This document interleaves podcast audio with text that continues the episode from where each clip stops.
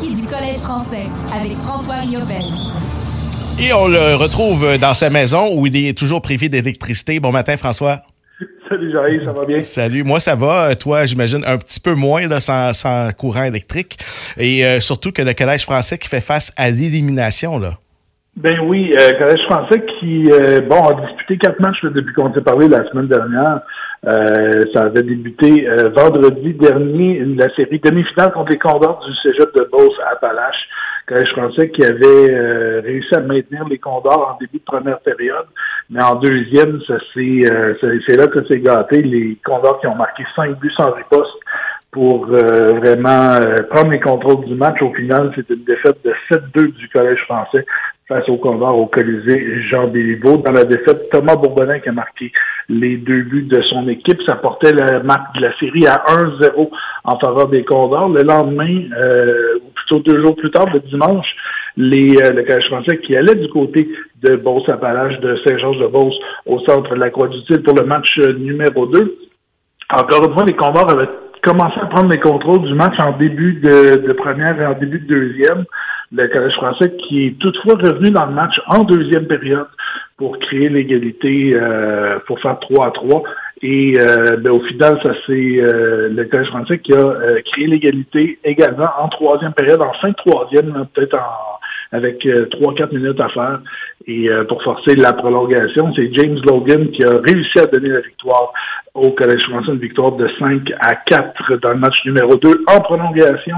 Deux buts pour euh, James Logan, Charlotte qui a marqué également, Owen Stammer et Olivier Denis qui ont été les marqueurs et le gardien Alexis Giraud qui a euh, repoussé 30 tirs pour sa deuxième victoire des séries.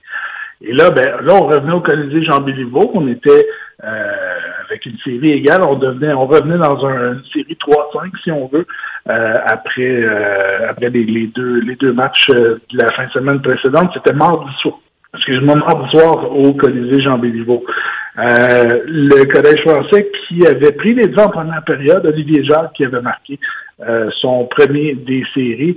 Euh, c'est en deuxième que ça s'est gâté. Les, les Condors qui ont marqué cinq fois durant la période médiane pour, pour vraiment prendre les contrôles du match. Quand je pensais qu'il a tenté de revenir en troisième, mais ça ne fut pas suffisant. C'est une défaite de 7-3 lors du match numéro 3 au Colisée Jean Béliveau. Parmi les euh, marqueurs du, euh, du Collège français, oui, donc je dis Olivier Jean, Thomas Bourbonnet également qui a marqué, et le capitaine Zachary Racicot. Et là, on se retrouvait hier soir au, euh, à Saint-Georges-de-Beauce pour le match numéro 4. Euh, je pense que c'est un match qui était vraiment important de peut-être ressortir fort pour essayer de revenir dans la série et euh, pousser ça peut-être un peu plus à la limite. Euh, Brendan Boudreau, Olivier Denis, qui ont été les deux premiers marqueurs du Collège français pour prendre les devants en, deux, en début de deuxième. Et euh, mais au final, ça a été un peu le même scénario des Condors qui sont revenus et qui ont marqué à nouveau le six buts sans riposte euh, jusqu'à la troisième, donc une défaite de 6-2 à Saint-Georges-de-Beauce du Collège français. Et euh, donc, c'est ça, je dis Olivier Denis et Brandon Boudreau qui ont marqué.